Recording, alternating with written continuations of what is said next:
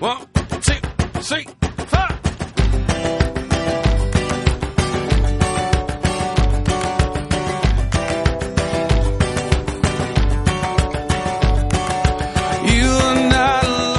Muy buenas tardes, queridos hermanos oyentes de Radio María. Estamos en el programa de la Hora Feliz desde la Basílica de la Purísima de Yecla. Y ya hemos empezado el verano y me gustaría hablar eso un poco con los niños aquí de la parroquia, a ver qué piensan del verano y qué dice el Papa también, el Papa Francisco, del tiempo de verano, del tiempo de descanso. Y nos ayuda a ver muchas cosas.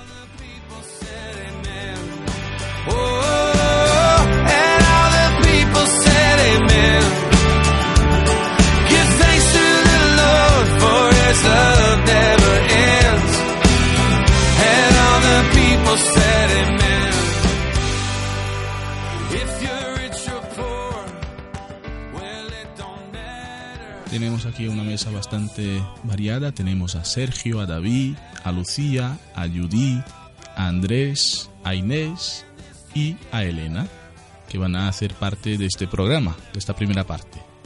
Y vamos a, a empezar preguntando un poco cómo vais a pasar el verano. Tú, Inés, ¿qué vas a hacer este verano? Pues ir a la escuela de verano. A la escuela de verano. ¿Eso qué es? Es una escuela para que no te aburras en tu casa y para hacer amigos. Bien. Elena, ¿qué vas a hacer este verano? Bañarme mucho. Bañarse mucho, muy bien. ¿Tú, Andrés? Pues supongo que iré a la playa, y iré al pueblo de mi padre, me iré de vacaciones por ahí, a Lama. Este es el pueblo de tu padre. Vale, muy bien. Judith, ¿qué vas a hacer este verano? Comer muchísimos helados. ¿Y tú, Lucía, qué vas a hacer este verano? Y irme a Alicante a hablar de mi tío y... ¿Y tú, David? Pues miré a la playa. Sergio, ¿qué vas a hacer este verano? Supongo que lo mismo que, me, que mi hermano, irme a la playa, irme a Lama y bañarme mucho. ¿Y repasar algo de, de alguna asignatura que os ha quedado? ¿Algo? ¿Alguien se ha quedado con alguna pendiente? Con matemáticas. Ninguna supongo porque no me han dado la nota. Que aún no tienen las notas eh, confirmadas, pero seguramente algo quedará para estudiar. Eh, algunos eh, tendrán que estudiar algo. Pues vamos a escuchar ahora un poco una catequesis del Papa. El pasado verano el Papa publicó un Twitter también y nos dice una cosa importante.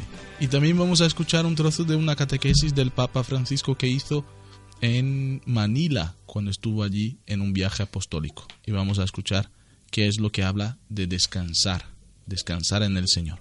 En el año pasado, en la red social Twitter, el Papa Francisco compartió un consejo para todos aquellos que están en la temporada de verano y que por esa razón detienen unos días de vacaciones. El Santo Padre afirma que el verano da a muchas personas la oportunidad de descansar. Es también un tiempo favorable para cuidar las relaciones humanas. thank you.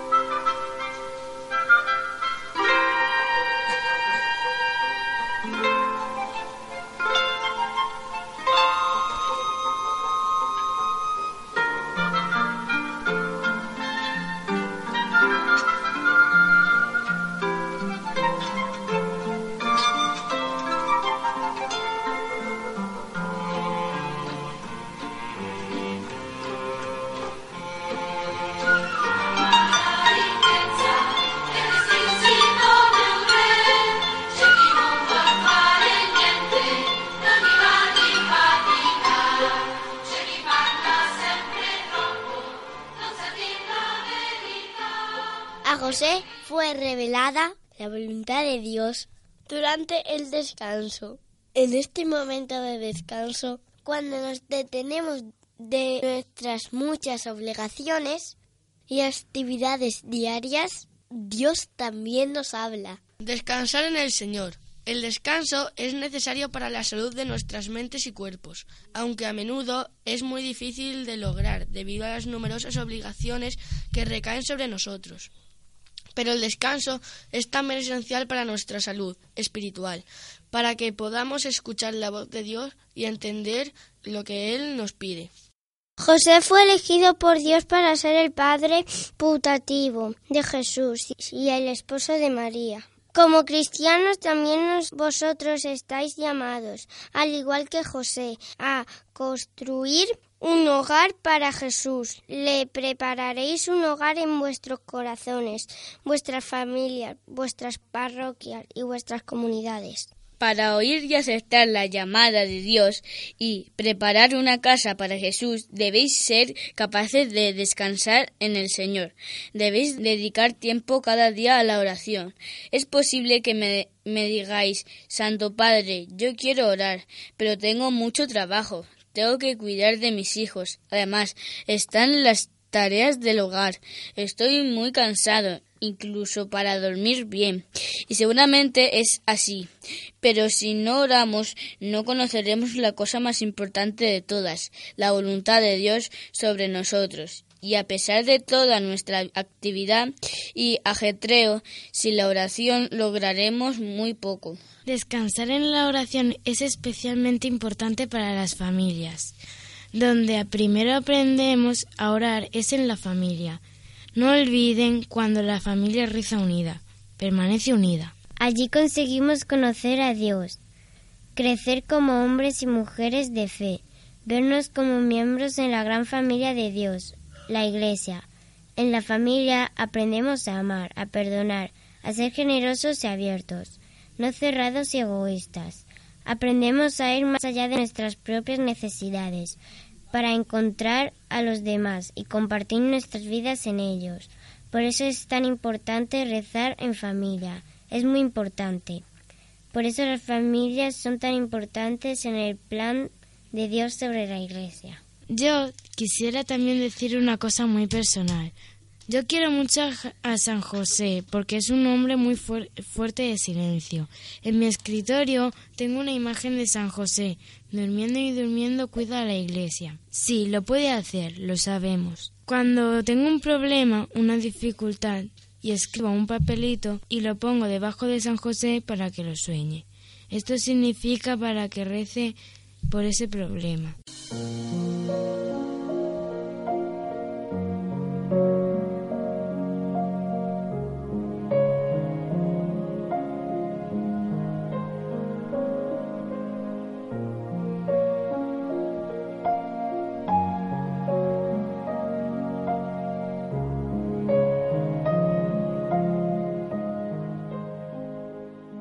Hemos escuchado lo que decía el Papa en este viaje que ha hecho a Manila, en Filipinas, hablando un poco del descanso, el descanso en el Señor, que es importante que nosotros en estas vacaciones podamos también estar con el Señor. Muchos han dicho que se van a la playa, a la piscina, a tomar mucho helado, a comer, a hacer un montón de cosas, pero nadie ha dicho, pues yo voy a misa también los domingos, o también voy a rezar por la noche, también voy a rezar con mi familia, no sé. También es importante que no olvidemos al Señor, porque los problemas y el demonio no toman vacaciones.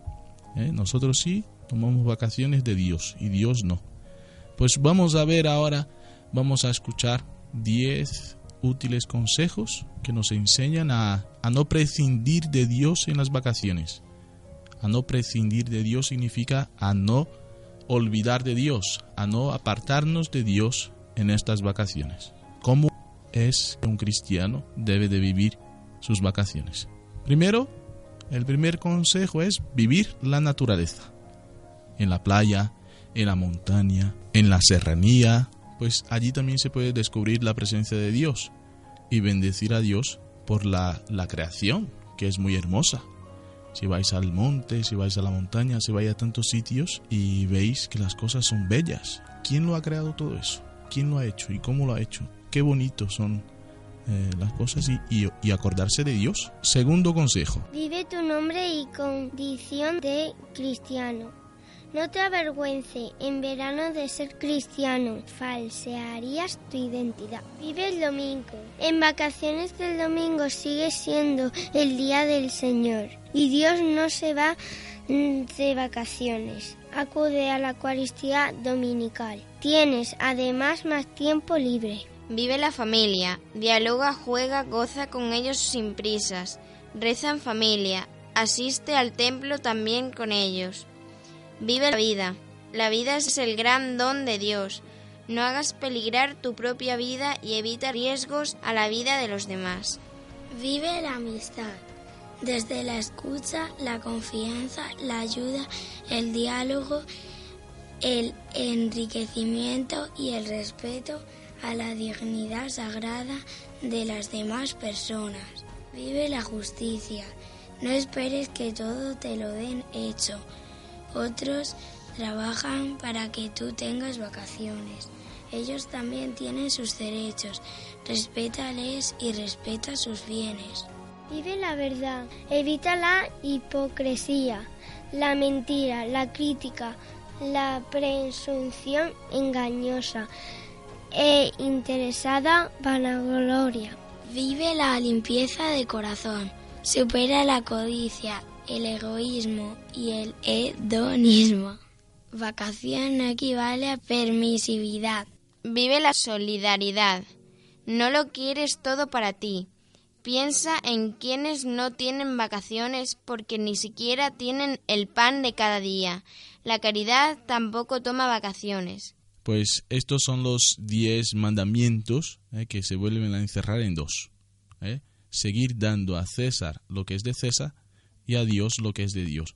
O dicho de otro modo, en vacaciones eh, y en todo el tiempo, acuérdate de Dios siempre y del prójimo, relacionándote con ellos como si ellos se relacionaron contigo.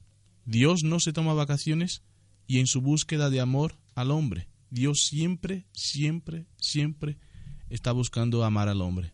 Nosotros también en las vacaciones debemos de tener un tiempo excepcional para salir al encuentro de Dios.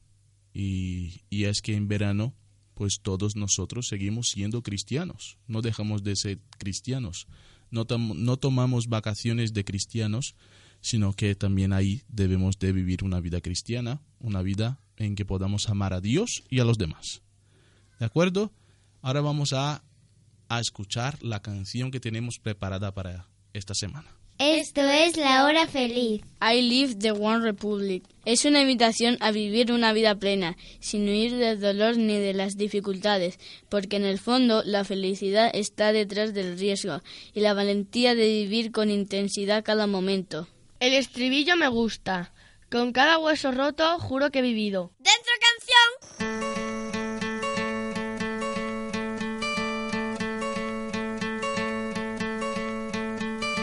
Hope when you take that jump, you don't feel the fall.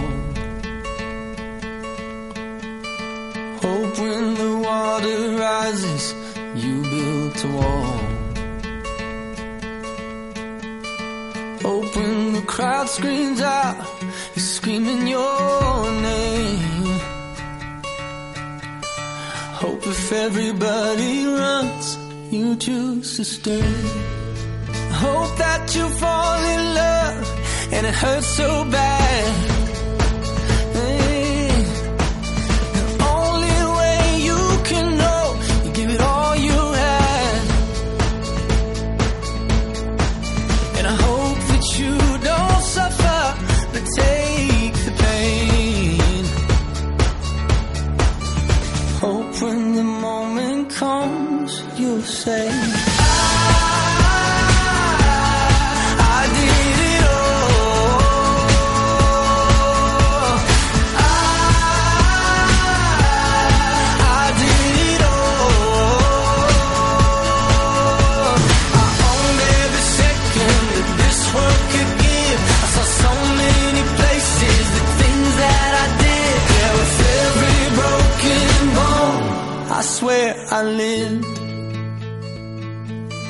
Hope that you spend your days, but they all add up.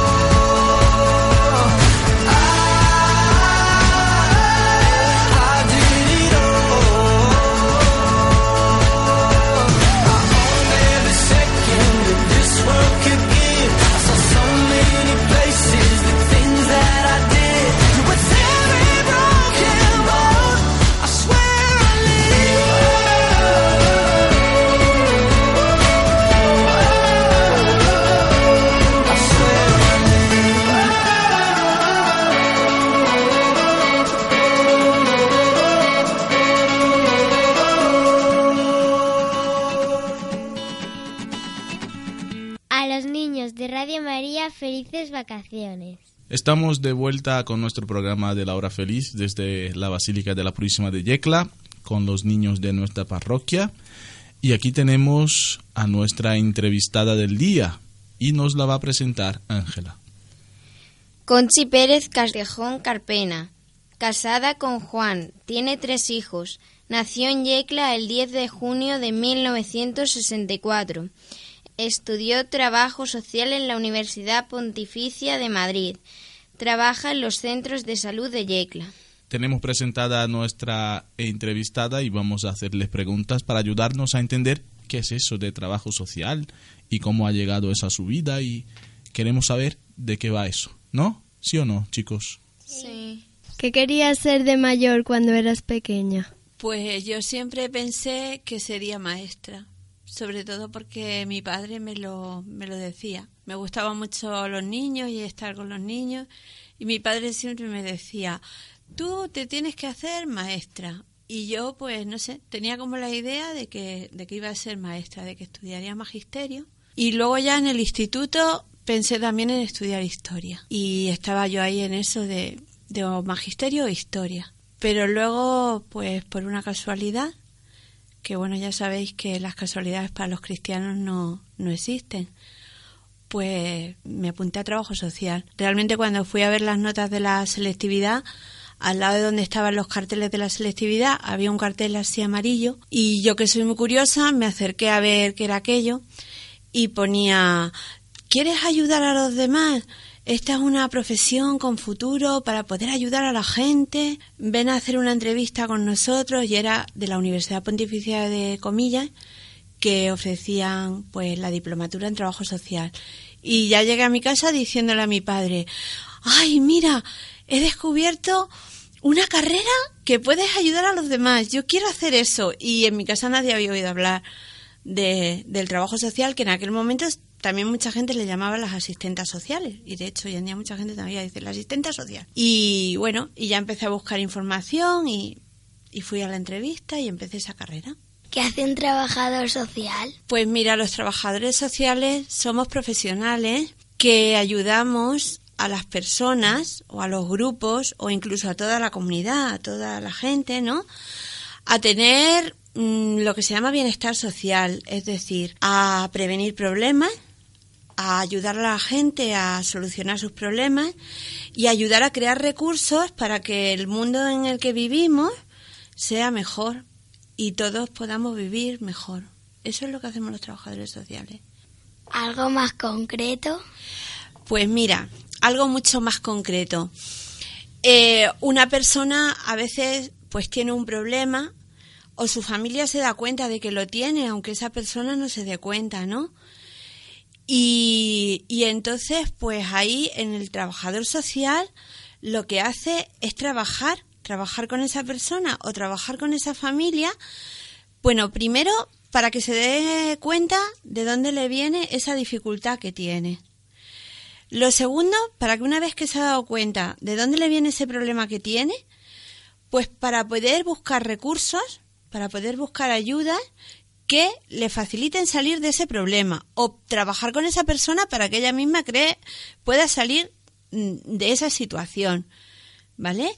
Y también para prevenir que otras personas no pasen por lo mismo. Cuando estamos hablando de problemas sociales, estamos hablando, por ejemplo, de problemas de alcohol, de problemas de drogas, estamos hablando de mujeres que quieren abortar, porque no tienen recursos para poder sacar a sus hijos adelante. Estamos hablando de personas que han perdido el trabajo o de matrimonios que están enfadados, que están mal entre ellos y donde el trabajador social también puede hacer una mediación familiar y puede ayudarles a salir de esa, de esa situación que les está haciendo daño en sus vidas. Estamos hablando de niños que son abandonados o de niños que sus padres no los cuidan o no los cuidan lo suficiente o que no van al colegio o que se están metiendo en líos y en problemas por, porque no van al colegio, porque se juntan con malas compañías y entonces las familias vienen, ay, mira, mi hijo no viene a casa, no nos hace caso, tenemos este problema. Esos son problemas sociales. Estamos, yo trabajo en el campo de la salud y en el campo de la salud, por ejemplo, para ser muy concretos que lo podáis entender, pues vosotros pensáis siempre que cuando vais al médico, pues vale, si yo voy al médico porque me duele algo, pues el médico pues me ayuda a que yo me cure de lo que me duele. Pero claro, tú imagínate que tú no tienes quien te cuide tú no tienes una red de apoyo. Como una persona que sale del hospital puede curarse, aunque el médico le dé las medicinas y todo, si no hay en casa nadie que la cuide.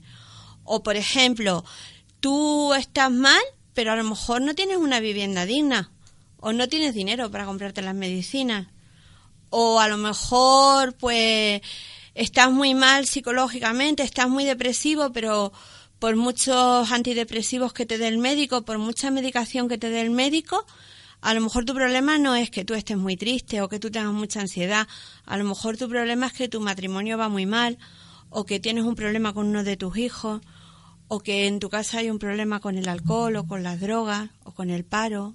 Entonces ahí es donde entra el trabajador social, porque estar sano, mm, dice la Organización Mundial de la Salud, que estar sano no es solamente el bienestar físico, es el bienestar físico, psicológico y social. Entonces ahí es donde yo está en mi trabajo en el centro de salud, en poder completar la labor de los médicos y de las enfermeras para que la gente esté muchísimo mejor. Muy bien, ¿veis cómo es importante el trabajo de un trabajador social? Ayuda en diversos momentos y situaciones de la vida de las personas en nuestra sociedad.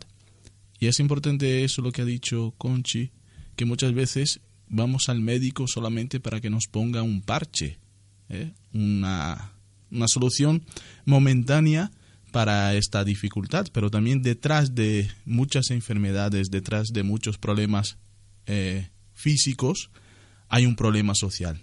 ¿eh? Y que si no se cura el problema social, por mucho que le des medicinas o le, le trates parcheando esta enfermedad, seguirá volviendo. Y por eso es importante para mí el, este trabajo.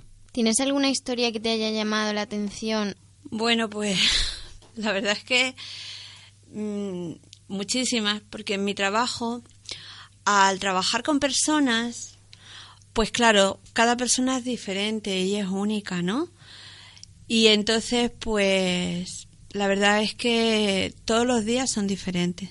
Todos, todos los días son, son distintos mi trabajo a mí sí que me ayuda mucho. Me ayuda mucho a relativizar mis propios problemas y mis propias dificultades, ¿no?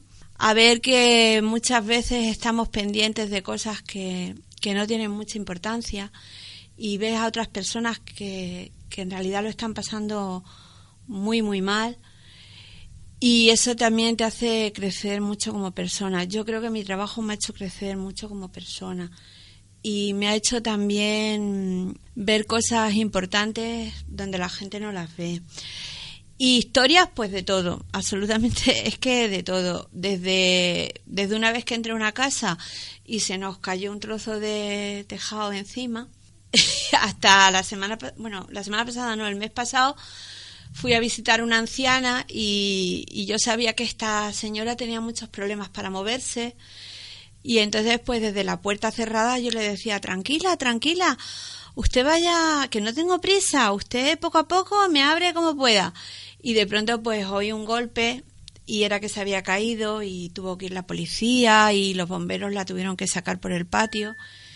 Y entonces pues ahí es donde, no sé, acabó bien porque no se hizo nada, pero mm, pues la verdad es que, que de todo, o sea, ves muchas situaciones, algunas veces bonitas porque, no sé, por ejemplo, con mucho cariño recuerdo a las familias a las que le he ayudado a que puedan adoptar un niño o a las mujeres a las que le he podido asesorar, informar de recursos para que pudieran ir a la risaca, para tener un hijo, ¿no?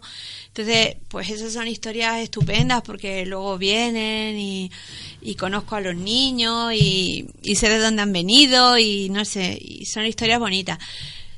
También gente que ves que sale adelante, que es capaz de ponerse en tratamiento y dejar la droga o familias que han estado desavenidas y ves que, has podido hacer un trabajo y sacarlas adelante. No sé, hay muchas historias. Una por persona. Cada persona que, que llega al despacho, pues es un mundo. ¿Tu trabajo te ayuda en la fe? A mí sí que me ayuda. A mí sí que me ayuda. Me ayuda mucho. Yo, aparte de, no sé, de que yo sí que veo en muchas historias la, la mano del Señor y sí que veo muchas historias que, que Dios está detrás de ellas, ¿no? A mí también me ayuda, me ayuda a ver todo lo que Dios me quiere, todas las cosas que, que el Señor me ha dado. Y muchas veces, pues a través del trabajo, eh, por un lado me ha hecho ponerme en oración por la gente a la que he atendido, porque he pensado que verdaderamente yo no podía y él sí podía por mí y que lo necesitaban. Y por otro lado, pues también mm, he dado muchas gracias, tanto por lo que tengo como por la gente que he visto que ha podido salir adelante. Y muchas veces también he pedido mucha ayuda, ¿no? Porque he dicho, Dios mío, ¿qué le digo yo a esta persona o a esta familia? Pues que seas tú el que ponga las palabras en mi boca, porque, porque no sé ni, ni por dónde tirar. ¿Hablas a la gente en tu trabajo de Dios? Pues mira, yo trabajo en un organismo público que es el Servicio Murciano de Salud, donde a mí no me dejan, así entre comillas, pero bueno, no me dejan hablarle a la gente de Dios. Yo no, en, lo que es el despacho, pues yo tengo que ser profesional y, te, y, y como no sé además quién tengo delante, pues tengo que ser todavía muchísimo más profesional.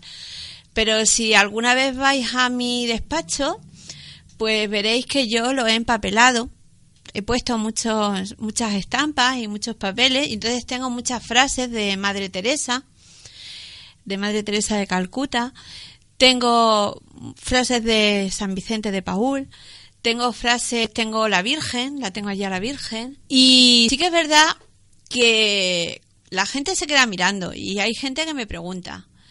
Y yo les doy una respuesta y siempre intento dar una respuesta con, con esperanza y siempre intento decirles que, que yo creo y que, y que yo creo que juntos lo vamos a poder conseguir y que, y que yo les voy a acompañar en ese camino de salir de ese problema y que no estamos solos. Y yo intento dar siempre un mensaje de esperanza. Y luego, pues muchas veces, como directamente, pues no puedo dar una catequesis o no puedo dar una experiencia cristiana porque no puedo hablar de mi vida. No, no, no le puedo contar a la gente mi vida allí en el trabajo. No, no estaría tampoco bien, pero sí que lo doy de una forma indirecta. Y el salvapantallas también, eh, está todo... Hay un mensaje subliminal que se dice hoy en día, ¿no? De eso que tengo también la banderita esta del derecho a vivir y hay gente que me dice, uy, ¿y eso? ¿Y eso qué? Y entonces pues yo aprovecho y se lo explico. ¿Se puede creer en Dios habiendo tantos problemas sociales y, y habiendo tanto mal? Sí, claro, por supuesto. Porque yo, Dios es bueno. De Dios no viene nada malo. Y los problemas sociales no vienen de Dios. Dios no nos manda problemas para, para castigarnos, ni para chafarnos, ni para hacernos infelices. Al contrario, los problemas vienen del pecado del hombre. Los problemas vienen de nosotros mismos. Somos nosotros quienes, quienes nos lo creamos y la sociedad también la que, la que los crea. Entonces no podemos culpar a Dios No podemos culpar a Dios de que haya hambre. Nos tendremos que culpar nosotros mismos que tiramos la comida todos los días. No podemos culpar a Dios de que, de que haya paro cuando yo estoy trabajando y después tengo otro trabajo y, y, si le puedo robar a mi vecino, le robo. Todo eso viene del hombre, no viene de Dios. Dios no nos manda problemas para castigarnos. Dios hizo el mundo bueno y vio que era todo bueno y somos los hombres los que estropeamos este mundo. Yo eso lo tengo muy claro. Dios no te invita a que tú te drogues. Tú te metes en la droga porque estás insatisfecho o porque no has conocido a Dios o porque vas buscando no sé qué cosa. No sé qué felicidad, pero Dios no te pone la droga. ¿Nos dejarías un mensaje final para también invitar a la gente que pueda eh, pensar en esta carrera, pensar en este trabajo, que nos dejes un mensaje a los niños que nos escuchan, a la gente que nos escucha, para también ver que ayuda a la sociedad esta, esta profesión también? Pues yo diría que es una profesión vocacional, o sea, que te tiene que gustar, pero no con esta, con cualquier otra profesión.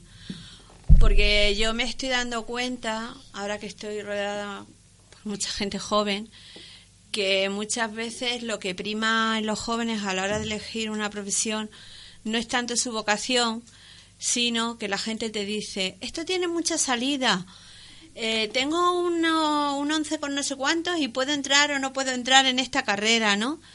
Entonces, pues primero yo os diría que una persona tiene que elegir lo que va a estudiar en función de lo que quiere trabajar y que, y que es importante que hagamos lo que nos guste y a los que nos sintamos llamados. Eso es fundamental, porque hoy en día no se le dicen eso a los jóvenes. Se les dice esto tiene mucha salida, esto tiene poca, pero al final tú vas a estar toda tu vida trabajando en eso y entonces tú tienes que trabajar en algo que te guste o al menos haber estudiado eso y tener esa puerta abierta porque para trabajar en otra cosa siempre tendrás tiempo. Que es una profesión muy vocacional, que te tiene que gustar mucho la gente, que tienes que ser muy empático, o sea, saber escuchar, saber estar abierto y, y también estar siempre aprendiendo. Esta profesión nunca, nunca, nunca se termina de aprender yo, aunque lleve trabajando muchos años, yo sigo estudiando, sigo estudiando, porque si no, no podría trabajar y no podría trabajar bien. No es una profesión que llegue y diga, ya lo sé todo. No, nunca lo sabes todo. Vivimos en una sociedad cambiante y en un mundo muy cambiante y entonces pues siempre tienes que estar preparándote para las cosas nuevas que surgen y no dejas de estudiar nunca. Muchas gracias, Conchi. Eh, nos ha ayudado bastante eh, tu entrevista y nos ha ayudado bastante a entender este trabajo y cómo hace bien a la gente y cómo hace bien eh, el perder la vida, el ayudar eh, con nuestro tiempo, con nuestra, nuestra capacidad, ayudar a otras personas también nos llena y nos ayuda. Muchas gracias y te esperamos a, a la siguiente vez que vengas por aquí.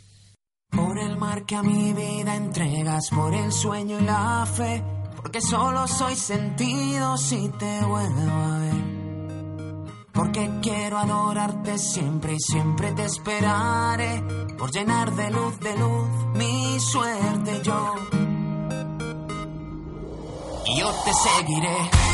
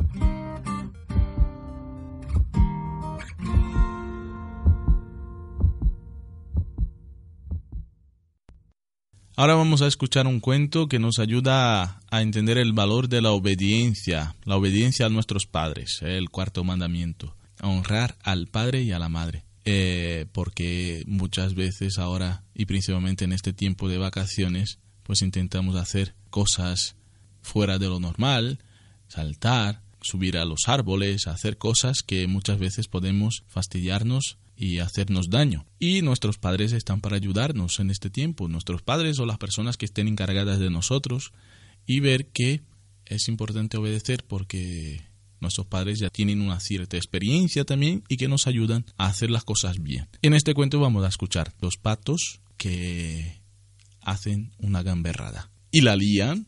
Por eso vamos a ver el cuento a ver cómo termina. Carrera de patos.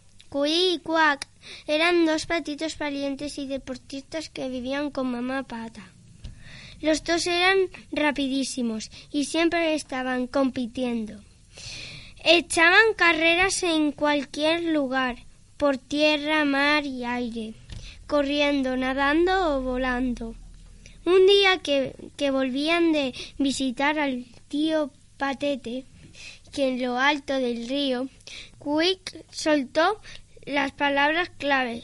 El último que llegue es un ganso y ambos salieron nadando río abajo. Los dos conocían bien el camino, pero Quack llevaba algún tiempo preparando un truco. Se había dado cuenta de que la corriente en, la- en el centro del río era más fuerte y podía ayudarle. Así que aunque mamá pata les tenía totalmente prohibido nadar por el centro del río, Quack se dirigió hacia aquella zona. Ya, ya soy mayor para nadar aquí. Enseguida se vio que tenía razón. Avanzaba mucho más rápido que Quick y le sacaba mucha ventaja. Quick estaba indignado porque él nunca desobedecía a mamá pata, pero por su obediencia iba a perder la carrera. Según avanzaban, la corriente se, se hacía más fuerte y Quack cruzó triunfamente la línea de meta. Triunfante la línea de meta, sin darse cuenta de que se dirigía directamente a un gran remolino en el centro del río. Para cuando quiso reaccionar, allí estaba dando vueltas y, y vueltas sin poder salir del remolino. Sacarle de allí fue dificilísimo, porque ningún pato tenía fuerza para nadar en aquellas aguas y al pobre Quack, que no paraba de tragar agua, la cabeza le daba mil vueltas y no ayudaba mucho. Afortunadamente, una vaca de una granja cercana apareció por allí para sacar a Quack antes de que él solo se bebiera toda el agua del río. Y cuando le dejaron en el suelo, siguió dando vueltas durante un buen rato de lo mareado que estaba, mientras algunos de los animales que lo habían visto se reían al ver que todo había acabado bien. Aquel día, Quick comprendió que hacía bien cuando seguía haciendo caso a su mamá, aunque al principio pudiera parecer que era peor. Y Quack, bueno, Quack no podía olvidarlo, aunque quisiera porque desde entonces, en cuanto le toca una gota de agua, cae al suelo y da tres vueltas antes de poder erguirse. Y qué divertidos son los días de lluvia. Se paró el reloj en el andén de la estación, despertó una canción en un rincón del corazón. Son de aquí, son de allá, se fueron sin poder hablar. Su familia somos todos y nunca vamos a olvidar.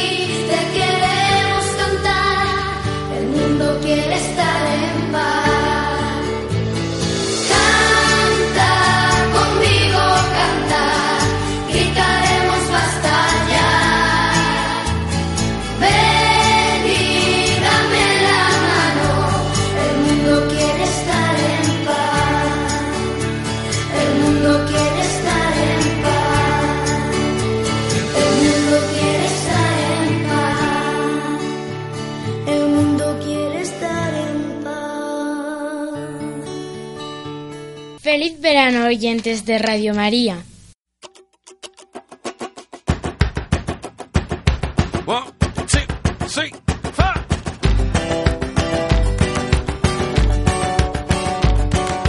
Queridos hermanos de Radio María, nuestros oyentes, todos aquellos que nos han escuchado en este programa, ha sido un tiempo muy bueno para hablar un poco de las vacaciones, escuchar una entrevista que nos ayuda también a entender un poco el trabajo social y hemos pasado un rato estupendo de ayuda, de conocimiento y de entretenimiento.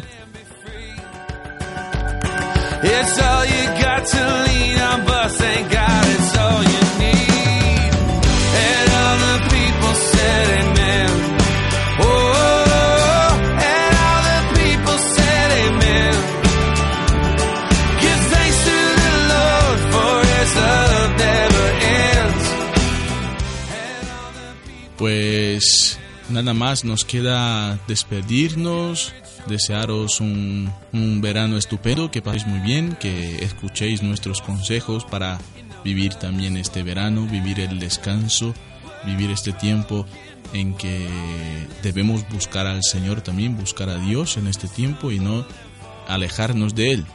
Eh, no podemos vivir eh, nuestra vida sin Dios, no podemos vivir nuestra vida sin apoyarnos en Él.